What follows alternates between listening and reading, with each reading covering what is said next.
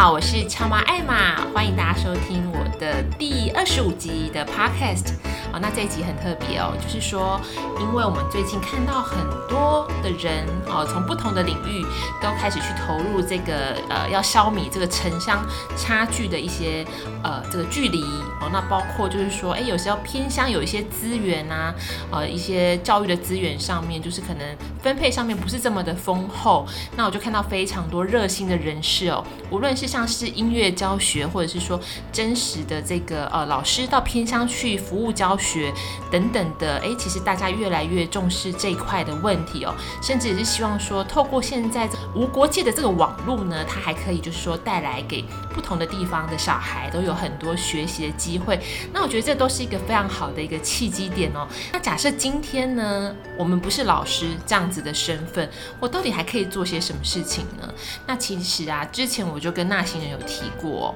嗯，有一些呃偏乡的小孩，其实是蛮需要，就是呃，就是一些大人，就是在他们的寒暑假去做一些陪他们玩，一些陪伴，还有知识和想法上的一些交流。那其实我自己本身，我以前就是在大学的时候也有类似参加过这种呃服务性质的社团。那当时我们是去陪一些原住民的小孩，因为他们爸妈可能都在呃比较远地去做一些工作啦、服务这些等等，其实很辛苦。小孩他们都是大小孩带着小小孩哦，自己在家里这样子互相照顾。那假设这个时候呢，有一些年轻人哦，他们愿意拨出一些时间来陪他们，然后来教教英文，或者是说来呃让他们有一些学习上的一些新东西。就像那个时候，我们也会设计一些课程，让这些小朋友来参与。我觉得对这些小朋友都是一些他在人生的这个陪伴当下，其实都是一个非常好的一个启发哦。在这一集，我邀请了一个特别来宾哦，那这个特别来宾，等下我再介绍一下哦。他有非常多的呃丰富的一个，就是去偏乡或者甚至是国外哦哦来带一些小朋友的这样的经历。那他从高中的时候就开始哦很热衷这样的服务，甚至到现在大学了哦，他都还是甚至在这一块，就是说常常在带小朋友啦，然后然后这个块就是哎，我觉得常常这个真的很了不起，因为常常是牺牲自己很多假期哦，然后愿意去做这样子的服务。那他有一些经历，我自己觉得非常特别哦。然后因为我自己以往都是在台湾这边的呃原住民的一些部落去服务，但是他的触角甚至是到国外去哦。所以今天我也想借这个机会，就是呃。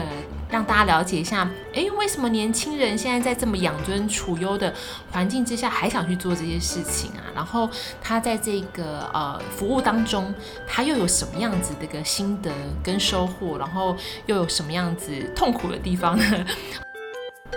我们今天来宾呢，他就是来自于政治大学，啊、目前是日文系二年级的方文宇，啊、他来跟我们分享啊、他这个很丰富的一个出队经验，我们欢迎他。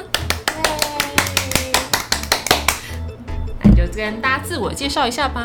好，大家好，我是现在就读政治大学日文系二年级的方文玉。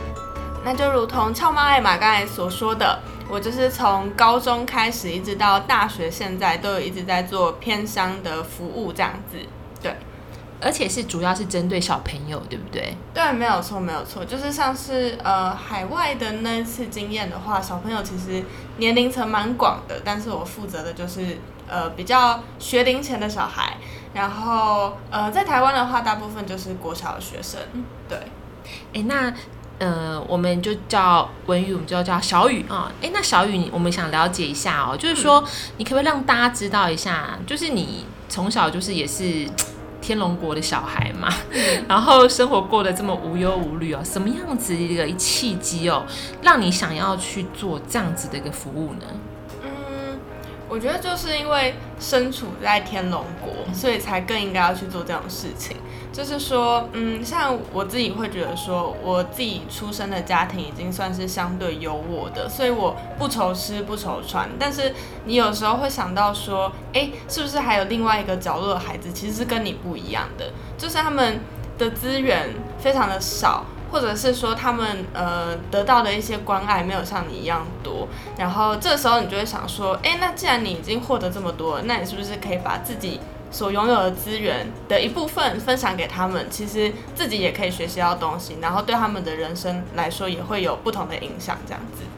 我觉得这个真的是一个还不错的一个思考的角度哦，就是说，诶，在我们就是现在的条件之余，那其他人呢，是否也跟我们一样是这样子的生活？如果有一些人是没有办法达到这样子的一个物质条件、生活环环境的，那我们又可以去帮忙他们做些什么事情呢？对不对？所以我想说，诶，刚刚这个呃小雨的这个说法，我觉得其实是蛮不错的。所以 也是当初为什么就是像我自己本身大学的时候，我也会想要投入这些偏乡服务。其实那个时候大概也是这样子的思维啊。虽然说我那个时候可能不像小雨他刚刚提到，他就说哦家里可能条件还算中等。我我我当时候其实呃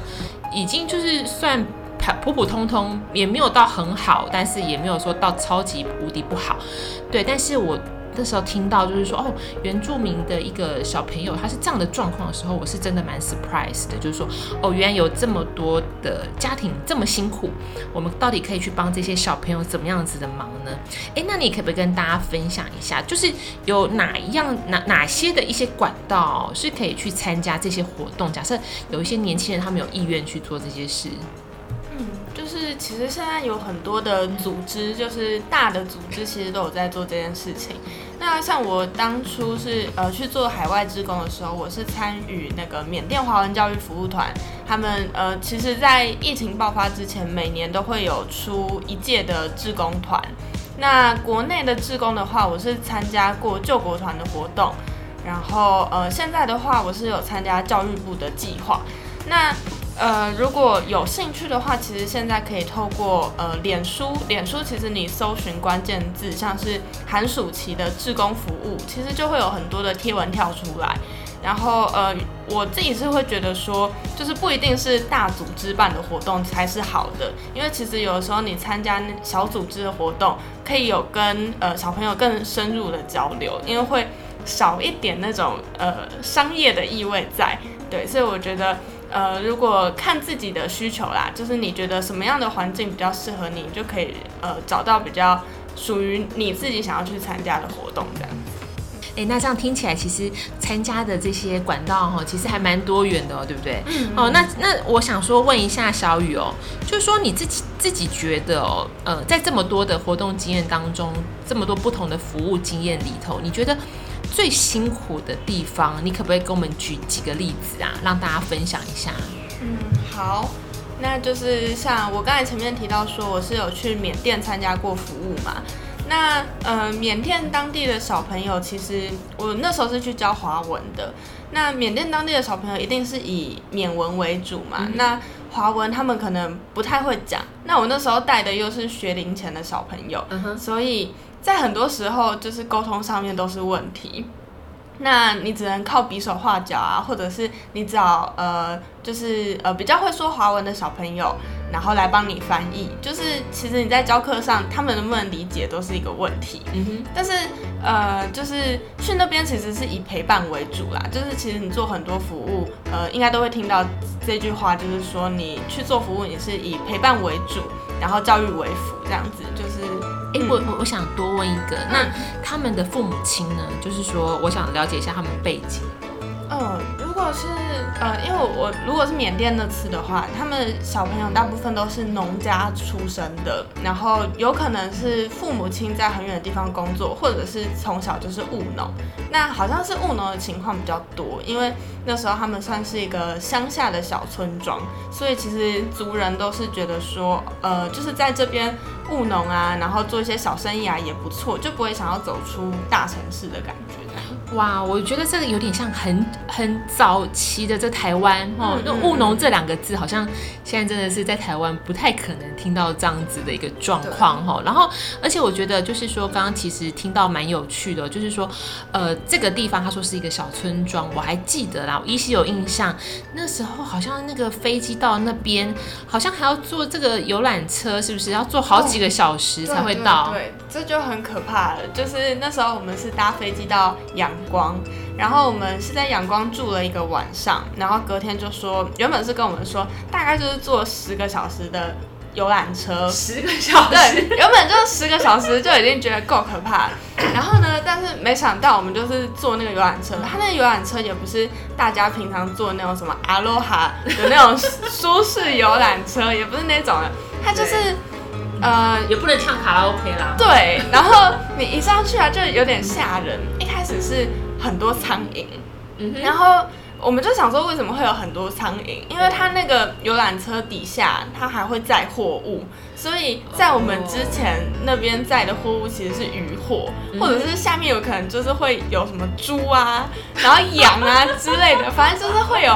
很多的呃一些神奇的东西在你的下面。然后，然后那时候我们要上车前，就是团长、副团长他们还要先帮我们用酒精消毒过啊，然后这样才不会有苍蝇。那就是环境没有很好就算了，那时候就是呃，他们那边的司机也都蛮 free 的，就是可能想上厕所、想要吃早餐，他们就会停下来，就是。呃，他们不会觉得说什么有时间压力之类，不会，就是他们就是停下来，然后就去做他们想要做的事情。所以，我们原本十个小时的车程就变成二十个小时的车程。然后，然后那时候我到我到缅甸就很兴奋嘛，就觉得说，哎，那当地的面很好吃。然后我在上车前我就吃了两碗，因为我真的很饿，然后吃了两碗。然后结果那个路啊，因为当地还没有什么柏油路，所以就是都是那种沙子路。那就很颠簸啊，颠颠簸颠簸，然后我就在上面肚子这样摇啊摇，摇啊摇，然后一直吐，就是 就因为大家都就是很节制，就吃个一碗，我吃了两碗，然后我就一直吐，然后吐到不行，就是吐到。觉得自己快要死掉，我有没有想说，我还没有付钱，我就要死在游览车上？我觉得这个故事就告诉我们哈，就是去 这些就是我们比较不熟悉的环境的时候，不要太贪吃哦。对，真的。再怎么饿，可能都要忍一下这样子。哎、嗯嗯嗯欸，对对，那那那再来谈谈看，就是你在服务当中，你自己觉得最辛苦。刚刚虽然这个路程我觉得二十小时已经是有点夸张，还是游览车哦。嗯。那那在服务的过程当中呢，你又遇到什么样的一些状况？嗯，应该最多的还是是生活环境的方面吧，因为上次我们洗澡、洗澡或者是上厕所的时候，我们其实都是在还蛮简陋的一个小环境里面。那那时候那个墙壁上其实会充满着果蝇，所以你在洗澡的时候就要很小心，不要碰到它。然后像是在上厕所的时候，就是他们的那种马桶啊，就是很像我们一般会看到的那种蹲式马桶。但它是没有可以冲水的地方，所以就是呃，每一间厕所里面会有一个很像小水井的东西，然后你就要自己去舀水，然后慢慢的把那个把你自己排泄出来的东西冲掉。那就是常常大家就会交流说，呃，就是你今天早上办了一件大事，但是你有冲下去吗？然后大家就是就会互互相分享说，就是冲了几次才冲下去啊，所以就是。可是也是蛮特别的经验啦，就是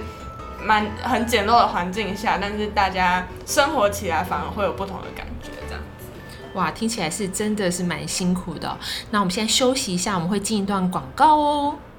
哇，刚刚来宾跟我们讲到这个上厕所在缅甸是这么艰难的事情，诶，现在回到我们台湾哦，有时候父母亲会很介意哦，小朋友这个冲屁屁有没有冲干净啊，有没有擦干净这些等等的，所以不论是学龄前的儿童进行如厕练习，学习自己擦屁屁的过程，甚至一直到国小，小朋友偶尔还是会有卫生纸擦拭感到不适或是清洁不完全的问题，如果有如厕神器协助，让孩子体验上完厕所用水洗屁屁。不仅干净卫生，也能拥有良好的如厕习惯。这时候，艾玛不免推荐这一台来自韩国的 Novita 免治马桶，连续十七年获得韩国第一品牌的 Novita 智能洗净便座。每一座 Novita 智能便座都是产自于韩国，百分之百原装进口。不仅全系列机种搭载顺热功能，温水不必等更不会间断，更以双过滤系统强调主动式清洁，搭配感应式的座圈，让孩子享受温暖。座圈无时差，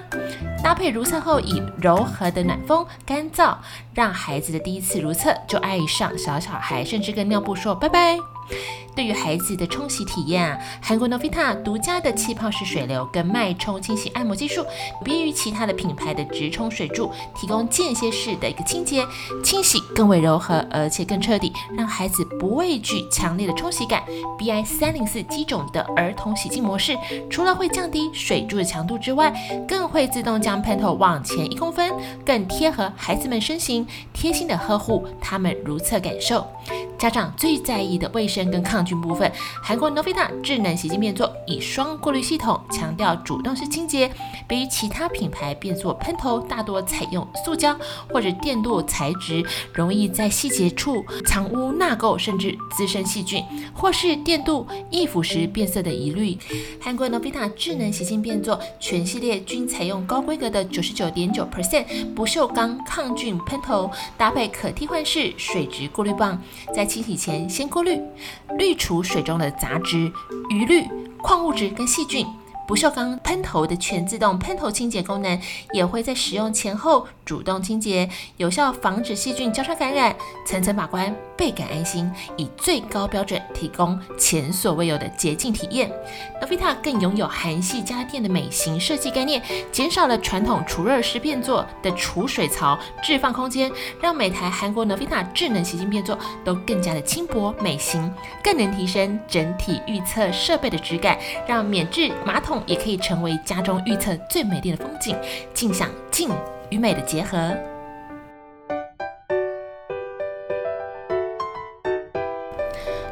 广告时间告一段落，我们接下来又回到就是这个小雨来跟我们分享他的一些偏乡服务的经验。刚有提到哇，这个在缅甸上厕所这个超不方便，还有这二十个小时颠簸的呃人猪同笼的这个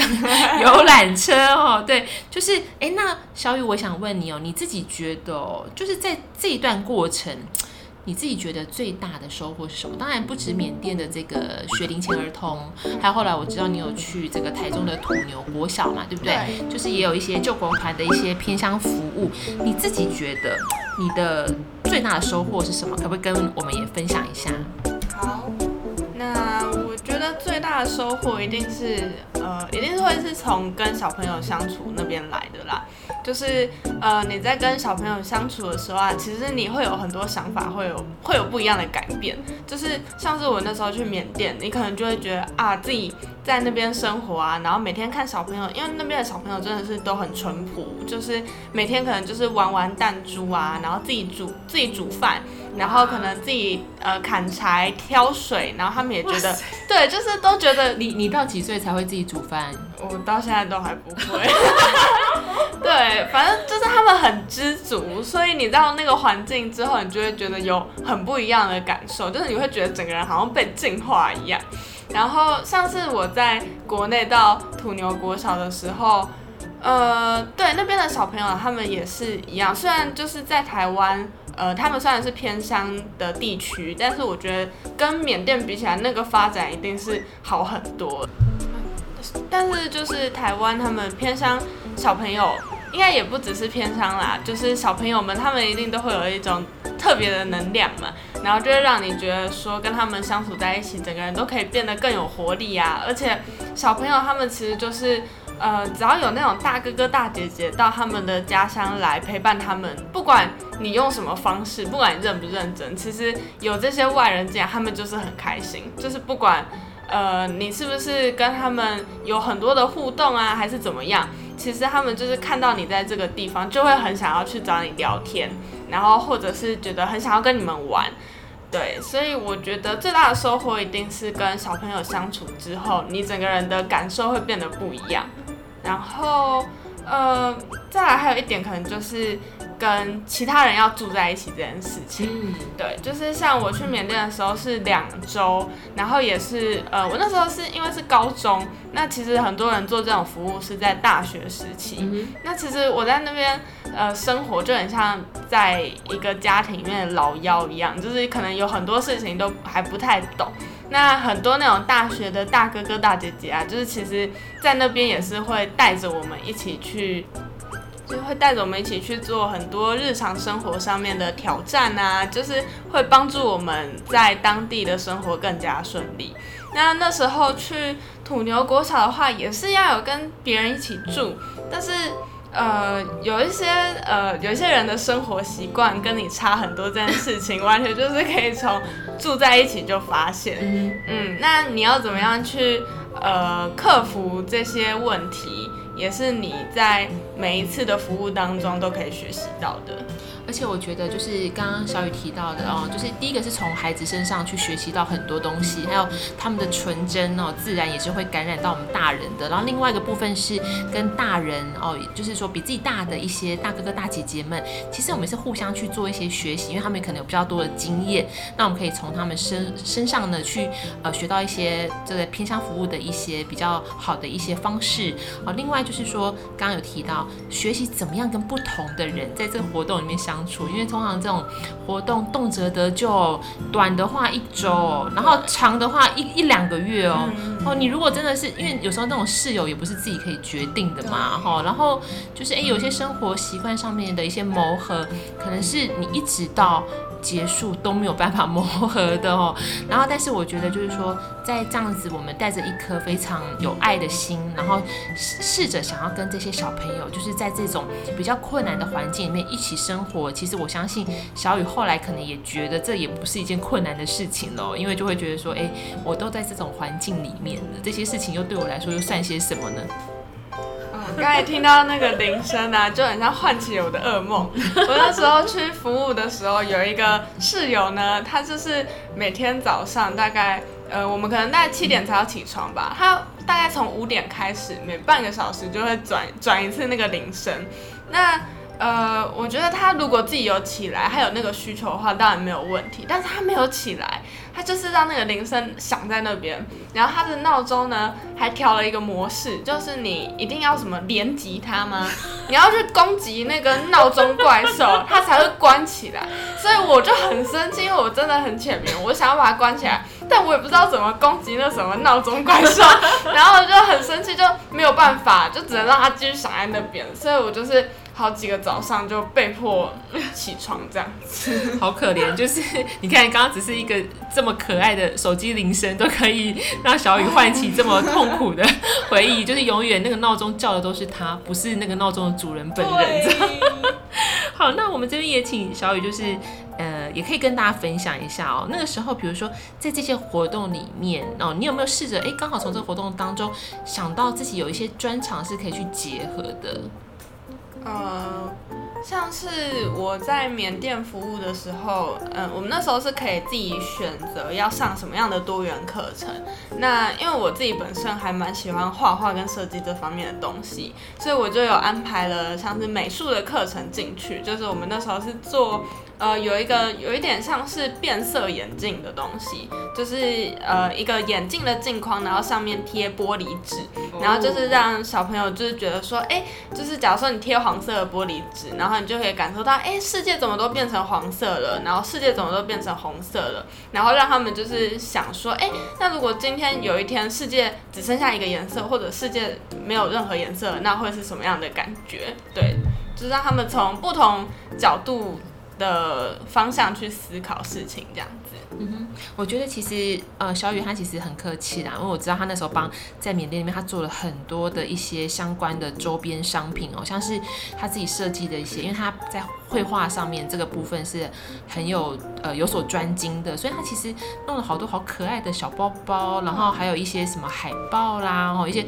周边商品、有明信片哦等等的。其实那时候我看到真的超想买的，就是我觉得你看，就是哎，他刚好结合这种类似义卖活动，懂然后跟自己的一个专长刚好都去做了一个很棒的一个商品化，同时这些收入都是可以再继续哦回到这些小孩子的身上，所以我觉得真的是。蛮有意义的一种活动。那我也想问一下小雨，今天哦，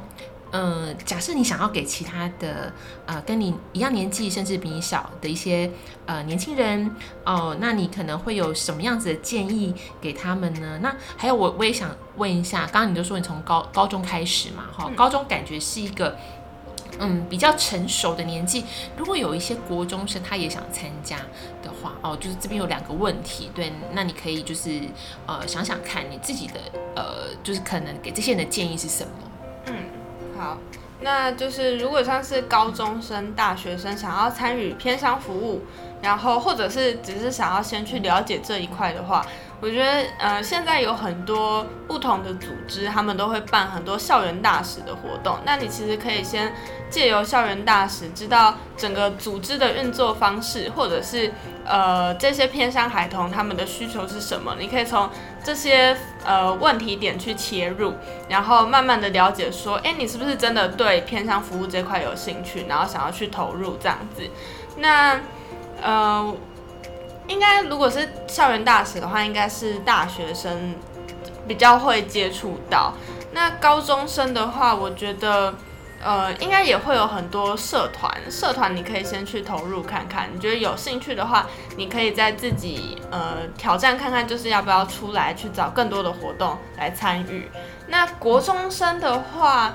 因为我自己国中的时候其实也有想要做。呃，就是帮助一些弱势孩童的部分，但是呃，其实有很多像是育幼院啊，他们是不开放给人家接触孩童的。那你其实可以，也可以从就是募款或者是募集物资这一块来做做看。就是像我以前的话是有帮忙呃其他的那种爱心之家，就是募过物资。对，那就是不管怎么样啊，就是呃，不管是大的，对。这个蕊有点好笑，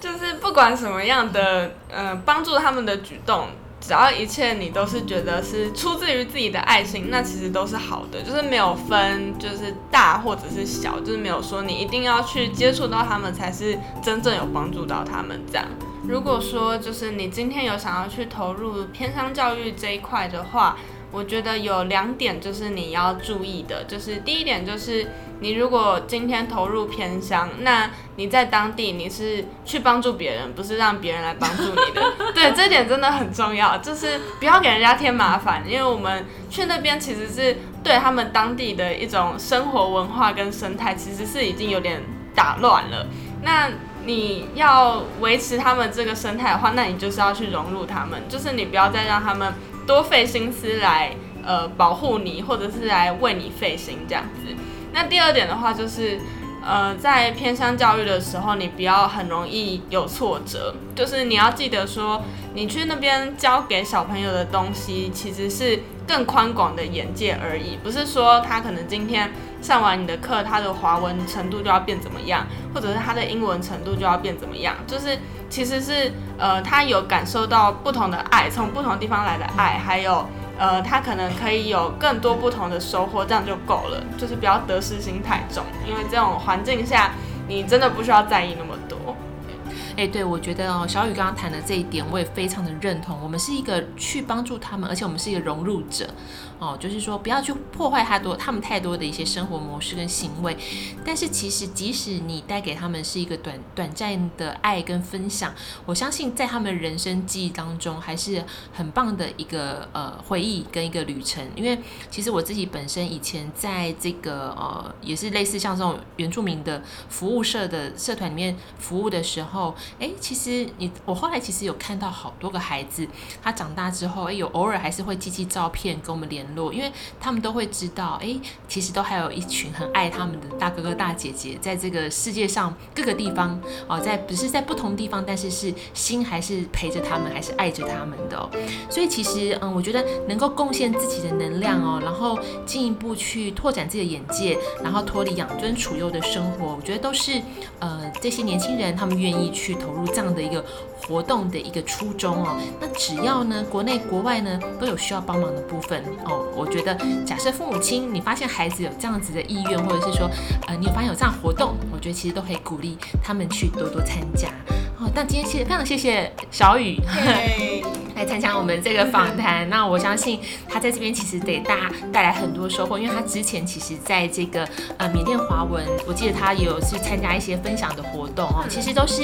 呃去把他这些分享呃去带给更多呃不了解的人，也想参加这个活动的人。哦，那我觉得这个其实都是让呃就是无形当中其实让越来越多的人哦有有这个心力可以愿意去投入这样子一个志工活动哦。好，那今天非常谢谢小雨，那希望下次。次还有机会，就是再听你去下一个地方，然后对对，去去那边帮忙做些什么事情，有一些特别的经历，也欢迎来跟我们分享。好，那今天这一集呢，是由韩国的家庭大厂 Novita 赞助播出，谢谢大家的收听，我们下次再见，拜拜，拜拜。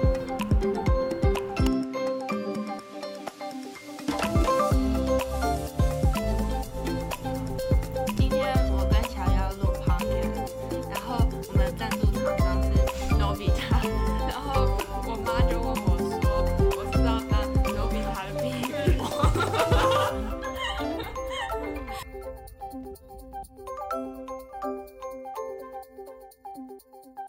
you.